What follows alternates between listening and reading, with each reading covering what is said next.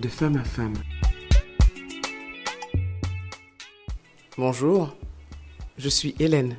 Tous les mardis, je vous invite à découvrir en toute simplicité les instants de vie d'une femme qui pourrait changer la vôtre. Ces témoignages ne vous laisseront pas indifférents. Bonjour à tous. Euh, devinez, devinez qui nous retrouvons cette semaine. Je vous l'avais dit qu'elle allait revenir. Je vous avais déjà dit qu'elle a énormément de choses à partager. Et je suis prête à les partager avec elle et avec vous. Bonjour Sylvia. Bonjour Hélène. Quel plaisir de te retrouver. Je partage. Alors c'est vrai que la dernière fois, euh, tu avais parlé de l'arrivée de Sylvia. Mhm. Et aujourd'hui, qu'est-ce que tu vas partager avec nous? Les conséquences de cette arrivée, les, les meurtrissures que ça peut créer au travers de, de la blessure de l'abandon, qui, est une, qui découle de mon adoption, de la perte, euh, de cette douleur que j'ai longtemps euh, tenté de cacher, fuir, et que je ne connaissais pas en fait parce que j'arrive maintenant à mettre une, un nom sur une douleur, sur une souffrance, sur un état de fait. Et aujourd'hui, j'en parle avec beaucoup plus de liberté du coup. La blessure de l'abandon, c'est un, c'est suite à une thérapie. Qu'est-ce qui t'a permis justement de, de mettre un mot sur cela? Alors, ce qui m'a permis de mettre un mot sur ça, c'est euh, bah déjà j'ai dû observer en fait ce qui, euh, je dirais, la, l'observation de mes réactions par rapport à des situations. Ton interaction avec les autres Oui, aussi. mes comportements euh, fuyants. La blessure de l'abandon, en- en, euh, elle entraîne des comportements, des schémas répétitifs, le besoin de reconnaissance, euh, la difficulté à accepter la critique, euh, le besoin d'être, euh, observé, regardé, être mis en avant toujours. Euh, c'est quelque chose que j'avais besoin. Le besoin de contrôler, de vouloir faire les choses toujours à ma manière, avec, euh, avec mon, voilà, ma manière de, de, de, régir, de, de faire les choses, d'être dans, dans le contrôle. Mes relations aussi dysfonctionnelles, un peu déséquilibrées. Et je parle de relations euh, sentimentales, amicales, professionnelles, familiales. La blessure d'abandon, comme je vais l'expliquer, euh, en fait, se, se- se- s'observait parce que je, je, je- je reproduisais le même schéma, celui de la fuite, celui de, de ne pas, euh, dès l'instant où j'aurais pu justement accepter, accueillir la, la relation à, bras ouverts, eh bien, je, par peur justement du rejet, je préférais la quitter. Par peur de, de, de la fin, de la, de la perdre. C'est ça. C'est l'avoir peur de se sentir tellement bien dans une situation qu'on la voit s'échapper. C'est ça. C'est ça. C'est délicat à, dire aujourd'hui parce que j'ai peut-être la sensation d'être passée à côté de, de choses qui auraient pu être euh, meilleures et en même temps, euh, tout ça était nécessaire pour qu'aujourd'hui je puisse en faire, en tout cas, une, un témoignage, euh, quelque chose qui, qui va, je- j'espère en tout cas, parler à d'autres femmes également. Mais voilà, ce- ce- ce- ce- c'est vraiment porter un, un- un masque différent de celle que nous sommes. Tu vois? C'est euh, c'est comme voilà, être dans un. jouer un rôle en fait. hein. Le mot est dur. Hein enfin, dur, non, c'est pas dur, mais voilà, de, de jouer un rôle. D'être dans cette. Dans, je parle du masque, le masque du dépendant, celui de. J'ai dit le besoin d'être rassuré, mais surtout, moi, j'avais besoin aussi de demander de l'aval de la vie des autres. Et, c'est, euh, et du coup, c'est un, un peu en contrario avec le fait de vouloir contrôler, de vouloir, d'être- de vouloir réagir. Parce qu'en même temps, j'avais besoin, je prends un exemple bien précis, dans la relation amicale, euh, am- amicale amitié, je pouvais être extrêmement possessive. Dans, oui, dans mes relations d'amitié, j'avais besoin, j'avais des amis, mais je ne voulais pas les partager. J'avais mes amis, je ne voulais pas des instants où je, je, je, je savais qu'elles euh, pouvaient, euh, je ne sais pas, avoir d'autres amis ou sortir euh, avec d'autres. Ça t'a supporté. voilà, j'étais très possessive. Et en même temps, je, je, dépendais beaucoup de leur avis, c'est-à-dire que dans ce côté très possessif, pouvait me construire comme quelqu'un qui était très sûr de soi, finalement. Mais j'avais besoin tout le temps de demander qu'est-ce que tu penses aussi Regarde, je porte une tenue, qu'est-ce que tu en penses? Qu'est-ce que tu penses que ceci? Donc tu avais besoin en permanence de cette validation de tes Mhm. amis? Amis, euh, euh, dans ma relation sentimentale euh, aussi, mais du coup un peu moins parce que j'étais un peu plus dirigiste. Euh, mais la validation de mes amis, oui. Euh, J'avais besoin de ça pour. euh, et, et c'était étrange parce que j'avais besoin de leur avis et en même temps, elles me sollicitaient, elles me sollicitaient beaucoup parce que je, elles voyaient chez, elles voyaient en tout cas en moi une, un phare, une lumière, quelqu'un qui leur apportait de bons conseils. Ce que moi je ne voyais pas, en tout cas, elles le voyaient. Et c'est peut-être aussi ce qui fait qu'aujourd'hui, naturellement, j'arrive à expliquer que ce que je ne percevais pas chez moi et ce qui rayonnait naturellement, et qu'on me disait, mais Sylvia, tu te rends pas compte, parce que j'étais aussi dans une, une estime plutôt basse de moi. Même Ben, si ça va, euh, en fait, c'est de- ça, ça va, va de de pair, pair. en fait, hein, la- la- le rapport à l'estime de soi. Et j'insiste sur le rapport à l'estime de soi parce que euh, d'un point de vue extérieur, on me voit, je suis grande, bien apprêtée, voilà, on peut dire ah, une belle estime de. C'est parce que Elle assure. voilà, ça c'est la, la, la- je dirais la, la couche superficielle. Mais l'estime de soi, c'est c'est le jardin intérieur qu'il faut jardiner, qu'il faut voilà rafraîchir, mettre le terreau, cultiver. Et ça, j'avais besoin de le. Je ne le faisais pas suffisamment. Donc euh, je, je maquillais pas mal de choses. Et dans tes relations sentimentales, enfin, quand on, on souffre de la blessure d'abandon, on n'arrive pas à se donner entièrement. Non, parce qu'on on cherche à se, à se Protéger. On a peur de, de, de- de souffrir une deuxième fois.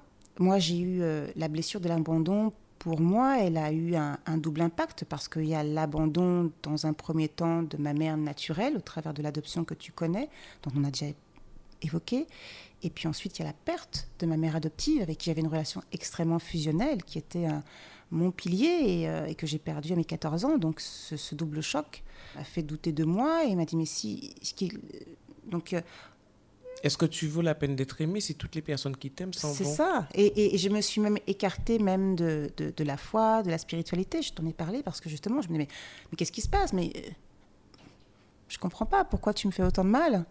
Pourquoi euh, et, et on en parlera tout à l'heure. Justement, ça m'a permis aussi de me rapprocher de la blessure de l'abandon en connaissant mieux au travers des exercices que j'ai faits pour gagner en confiance, gagner en assurance, gagner en, estime de moi. La spiritualité m'a beaucoup apporté, d'autres techniques également, mais, euh, c'est vrai que j'étais euh, euh, dans une... la blessure d'abandon, en tout cas, moi, me, était pour moi une manière de me protéger pour ne pas continuer à souffrir. À quel moment as-tu réagi? À quel moment est-ce que j'ai réagi? Cela a peut-être été progressif. Oui, j'ai réagi, euh, je dirais, peut-être assez tardivement. Je pense qu'il y a des choses que j'ai... Est-ce qu'il y a un moment où tu t'es assise et tu t'es dit, mais Sylvia, tu renouvelles systématiquement les mêmes schémas C'est qu'il y a quelque chose. Est-ce que tu t'es un jour dit cela? Oui. Oui, oui. Oui, ça, ça, je me suis dit quand euh, je... ben, on fait souvent l'introspection de sa vie, je dirais... euh, moi, je sais pas, chaque, Non, me chaque dis année... pas le 1er janvier. si, justement.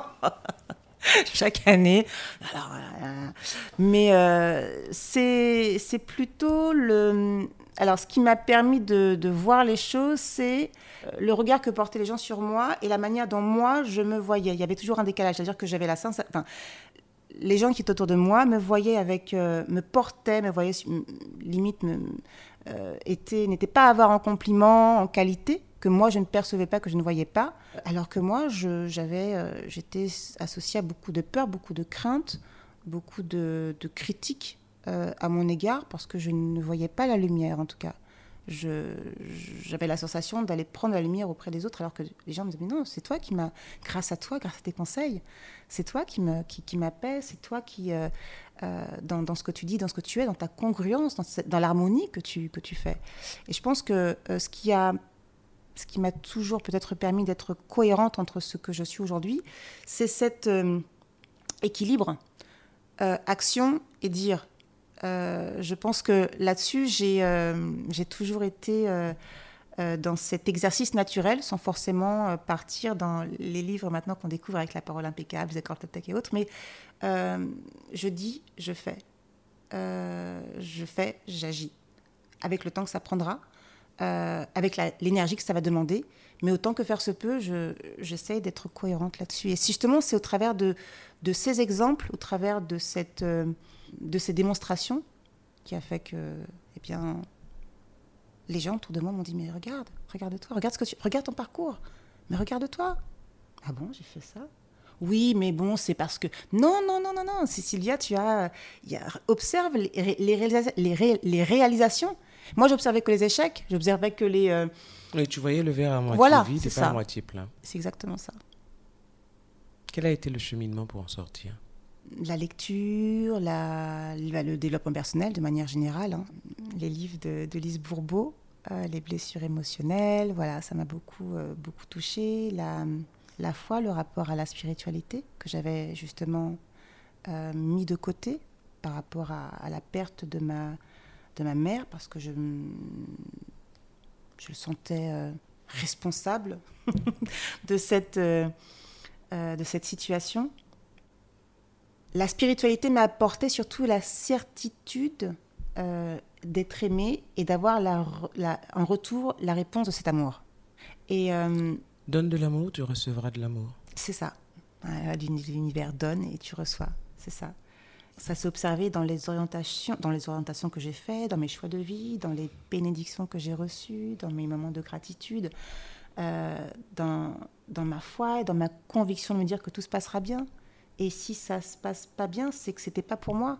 Et si c'est pas pour moi, c'est que c'était pas le moment, c'était pas le et de savourer tous les instants de la vie, de rire, de sourire, de de saupoudrer de bonheur tout ce qui tout ce qui édulcore un peu la vie, voilà.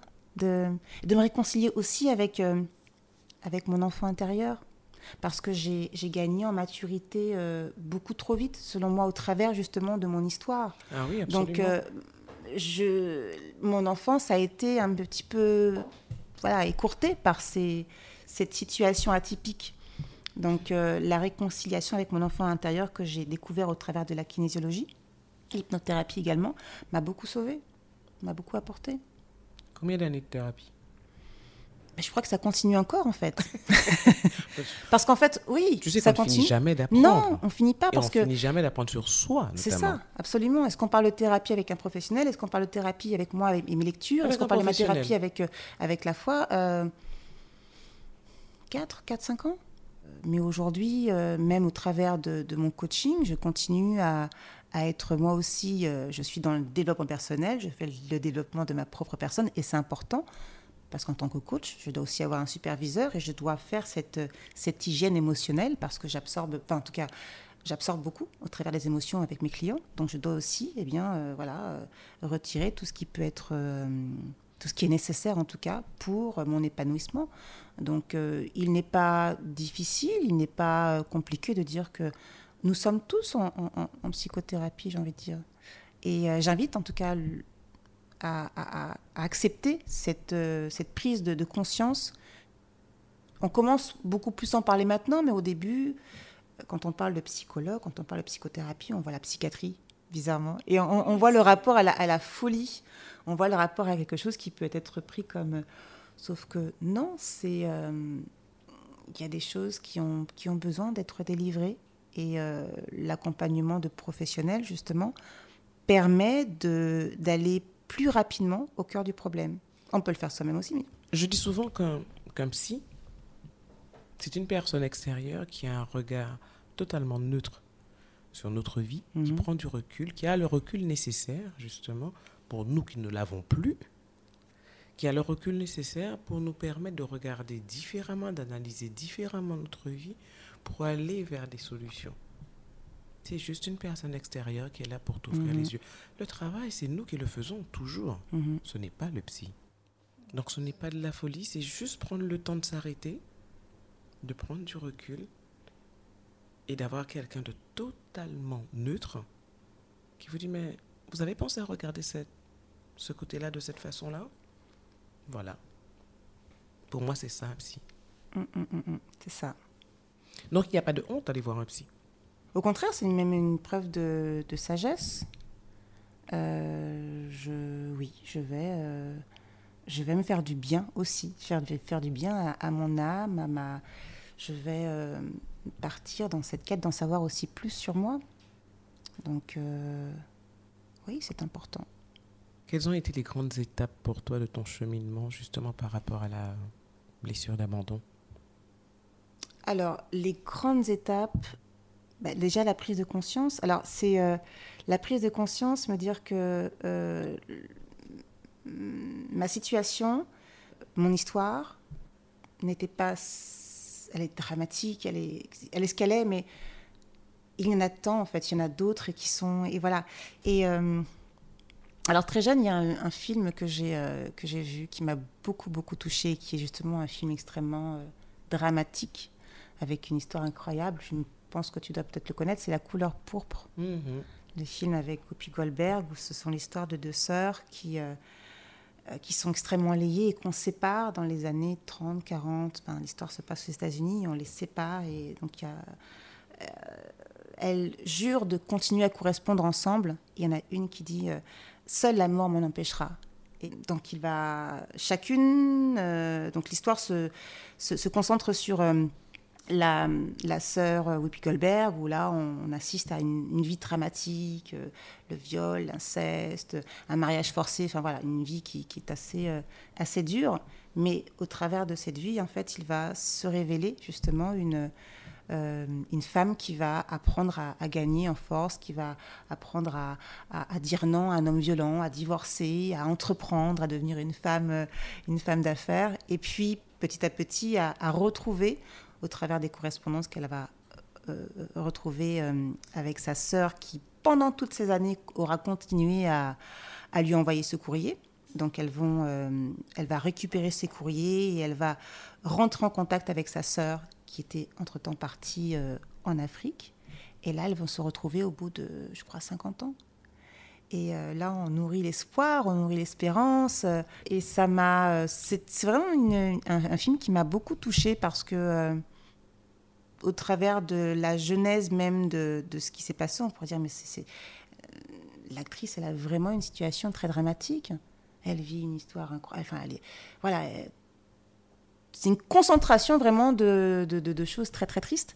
Et finalement, toutes ces, ces, elle se sert en fait de ces, de ces conséquences dramatiques pour en, trouver des forces. Et euh, eh bien, elle a des opportunités et elle arrive justement à, à, divorcer, elle arrive à entreprendre, elle arrive à, récupérer ses enfants et voilà, et à devenir une femme beaucoup plus, euh, beaucoup enfin, totalement différente. À quel moment de ta vie tu as vu ce film?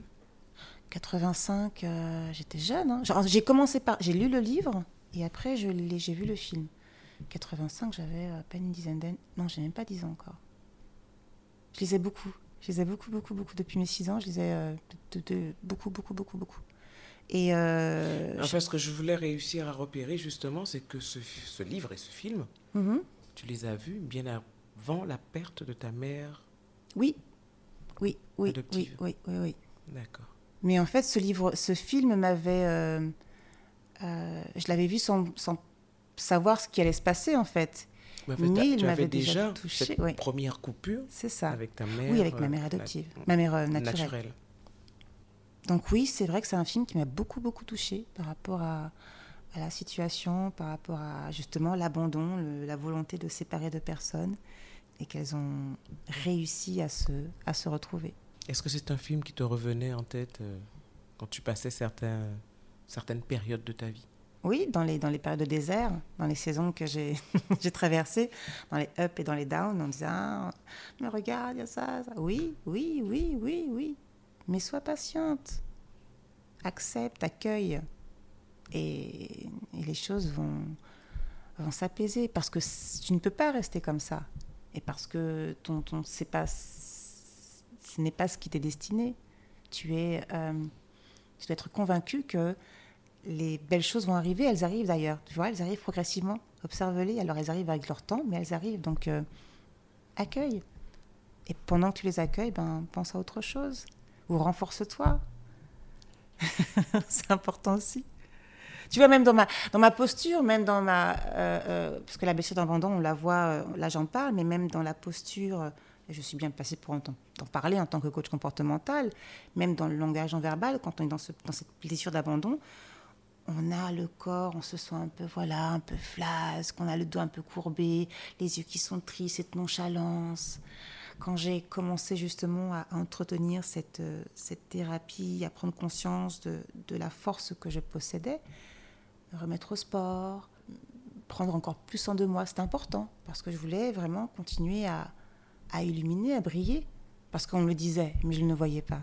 Donc euh, j'ai entretenu ça et, c'était important de d'être en équilibre avec, euh, euh, avec celle, qui, celle qui était moi, mais que je, que je ne voyais pas. Et aujourd'hui, elle brille. Ouais, like a diamond.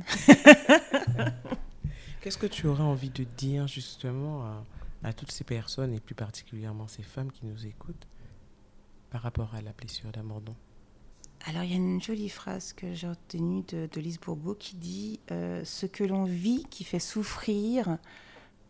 Non, ce n'est pas ce que l'on vit fait, qui fait souffrir, pardonne-moi, mais c'est bien la réaction à ce que l'on vit à cause de blessures non guéries. Je crois que tout est dit. Reconnaître, accepter déjà euh, qu'on est dans une. qu'on peut. qu'on n'est pas dans son état on n'est pas au paroxysme vraiment de sa, de sa splendeur, c'est déjà reconnaître qu'on a, qu'on a encore à, progresser. Le paroxysme de sa splendeur, j'aime beaucoup cette phrase, exactement. Parce que c'est aussi voilà, reconnaître son, ses talents, son, euh, voilà, son identité. Beau cheminement. Hein Je pense. Il ne fut pas simple Non. tu es maman de deux filles, si je ne me trompe. Est-ce que ce cheminement, tu l'avais terminé avant d'être maman? Ou euh, tu l'as continué, tu l'as approfondi en devenant toi-même? Mère Ah non, j'ai continué à prof... je continue. Euh, oui, on sait que le travail continue jusqu'à maintenant. Bien sûr. Mais je veux dire, euh, quand tu as fait la, tu as suivi la thérapie, etc. Mhm. Est-ce que c'est avant d'être maman ou quand tu as été maman, il y a une couche supplémentaire? Parce que biologiquement parlant, mhm. on sait que et hormonalement parlant qu'une grossesse ça change beaucoup, ça chamboule beaucoup une femme. Donc il y a peut-être des choses dont tu as pris conscience ou des choses qui qui ont été euh, mises en exergue après ta grossesse qui t'ont peut-être conduit à aller plus en profondeur sur certains points Non? Oui, alors ben, justement le rapport encore une fois avec l'abandon, le doute, c'est-à-dire que euh, la période de la maternité est une période où on est, on, est euh, souvent accompagné de sa maman. On est accompagné de ses tatis, enfin voilà, d'un schéma, d'un noyau familial fort que je n'avais pas. Donc euh, j'étais dans le doute à me dire mais est-ce que je serai une bonne mère? Est-ce que euh, puisque je vais aimer mes enfants euh, autant que je n'ai autant que je l'ai peut-être aimé, mais en même temps, j'ai. il y a beaucoup de choses qui se sont bousculées dans ma tête parce que ça m'a renvoyé à moi, où j'imaginais ma mère qui avait 19 ans. Euh, elle avait 19 ans quand elle, a, quand, elle a, quand elle m'a mis au monde et dont elle a dû se séparer quand j'avais l'âge de deux mois. Donc je me suis dit, mais comment, comment elle. Comment réagir Comment on peut abandonner un enfant qui est dans son corps? Mes enfants, euh, enfin ma fille, mes deux filles d'ailleurs, euh, quand on est en pleine grossesse, l'enfant réagit en fait, c'est-à-dire on le sent vivre, on le sent, on l'entend, enfin il y a toute. Donc, euh, comment on peut abandonner un enfant qu'on a porté? Donc oui, il y a plein, plein, plein de choses qui m'ont encore bousculé, mais dans le bon sens, parce que c'était, j'avais encore plus moi envie d'être omniprésente, voire un peu trop, parce que même mon conjoint me disait, mais Sylvia, accorde-moi quand même un peu, un peu de place aussi, parce que j'étais, même pour lui donner, euh, pour, lui donner l'occasion de, lui donner la tétée, euh, c'était compliqué. J'avais toujours besoin d'avoir mes enfants sur moi, près de moi, de les embrasser, de les, de les regarder, d'être dans, cette kinesthésie, parce que j'avais peur qu'elles, pas qu'elles partent, mais je, voulais être dans, j'étais dans l'abondance même, hein, trop. Hein. Et, euh, et, il m'a aussi beaucoup aidé dans ce sens, d'ailleurs, me dire, mais c'est OK. Elles savent que tu les aimes. T'inquiète pas, c'est ok, repose-toi. Et euh, elles vont pas partir. Parce que ça aussi, voilà, peut-être que je peut-être que je sais pas, tu vois. Mais oui, oui, bien sûr, ça, ça réveillait beaucoup de choses. Ça réveillait beaucoup de choses. Mais dans un, dans le côté plutôt positif, en me disant voilà, je ne suis pas, euh, euh, je n'avais peut-être pas, je ne pensais pas avoir des prédispositions pour être une bonne maman, parce que je ne savais pas comment c'était. En tout cas, dans, dans l'observation de ma famille, euh, je le savais au travers de mes amis ou autres, jusqu'à ce que je réalise que ben, une mère, c'est naturellement, il y a cette, enfin, l'instinct, l'instinct maternel, il est là en fait. Personnellement, je ne crois pas à l'instinct maternel. C'est vrai? Non. Ok. Du tout. Mais euh, en fait, moi je dis souvent qu'il n'y a pas euh, en librairie euh, être maman pour les nuls, ça n'existe mhm. pas. Donc une mère, elle fait, elle fait de son mieux parce qu'il n'y a pas de recette miracle. Mhm. Parce qu'on a deux personnalités. Parce qu'on peut avoir dix enfants et dix personnalités différentes. Parce que, parce que beaucoup, beaucoup, beaucoup de, de choses qu'on ne maîtrise pas et que quand on a envie d'avoir son enfant et qu'on souhaite avoir son enfant, oui, à ce moment-là, on fait son maximum et on donne tout ce qu'on a. C'est ça. Alors, pour moi, c'était. Euh, il faudra aussi qu'on parle encore une fois de la maternité et de tout ce que ça, ça, ça a engendré chez moi parce que le deuxième prénom de ma fille s'appelle Désiré. Enfin, elle s'appelle Désiré. Donc ça explique bien après l'histoire qui est liée à, à, cette, ce désir profond. ce désir profond. Mais euh, oui, toutes les précédentes étapes liées à, la, à, la, naissance de ma fille ne peuvent que confirmer que oui, ça euh, elle a été profondément désirée. Elle a été, euh, il n'y a pas eu de moment où je me suis dit et si? Je dis non, ça va, ça va, ça va se passer, même si euh, non, ça va et ça c'est bien. Enfin, ça continue à bien se passer d'ailleurs. Au bout de dix ans. Tant mieux. Elle te renvoie bien son amour, cet amour que tu leur donnes. Oh oui. Oh oui. La blessure d'abandon, c'est derrière toi? Oui, c'est derrière moi. Euh, mais euh, il y a toujours des petites piqûres de rappel. Par exemple, je suis quelqu'un d'extrêmement susceptible. Ça fait partie de la blessure d'abandon. J'ai la, la, sensation que quand on m'envoie des pics, des, euh, surtout quand elles ne sont pas constructives, pourtant je fais un travail, hein, qu'on m'attaque directement. Et quand on m'attaque, ça me fait mal parce que je, parfois je suis encore associée à des doutes. Mais je fais un travail. Euh, j'apprends à, voilà, à me dire, ok, c'est une critique qu'on doit juger constructive, pose des questions pour savoir si elle... met mais je continue à travailler dessus. Donc la susceptibilité fait encore partie de, de ce masque. Mais le rapport à l'estime de soi, non, je pense être dans une belle restauration. Euh, le besoin de reconnaissance, ben, je suis dedans. En tout cas, je suis, euh, euh, j'ai mon identité, cette maturité. Donc non, vraiment, le rapport à la susceptibilité peut-être encore aujourd'hui. Mais non, elle est, elle est derrière moi. Merci pour ce partage. Merci à toi. Et euh, on a parlé rapidement hein, de, de la maternité. Je pense que c'est un sujet qu'on abordera ensemble, si tu peux bien. Ok. Avec plaisir. Parce que vraiment, tes deux filles me donnent l'impression d'être arrivées à un moment dans ta vie où c'était nécessaire. Et on, on aura l'occasion d'en parler si tu veux bien. Est-ce que tu aurais une dernière chose à partager aujourd'hui? Qu'est-ce que je voudrais partager aujourd'hui encore euh, avec toi et avec euh, ceux qui nous écoutent mm. Plus on apprend à se connaître et plus, plus on s'aime, plus on. Voilà. Je pense que il n'y a pas de définition idéale de, de la personne qu'on aimerait être. Je pense que je suis idéalement imparfaite dans toutes mes imperfections tu vois? Parfaite dans toutes tes imperfections. Parfaite dans toutes mes imperfections, voilà. Et, euh, et j'accueille toutes ces imperfections à bras le corps et je pense que je ne voudrais rien changer. Absolument rien. Ce sera Alors, euh, mesdames, vous avez entendu, hein, acceptez-vous dans toutes vos imperfections. Ça sera le mot de la fin. Merci Sylvia. Merci à toi Hélène. Et on se retrouve très très vite. Très très vite.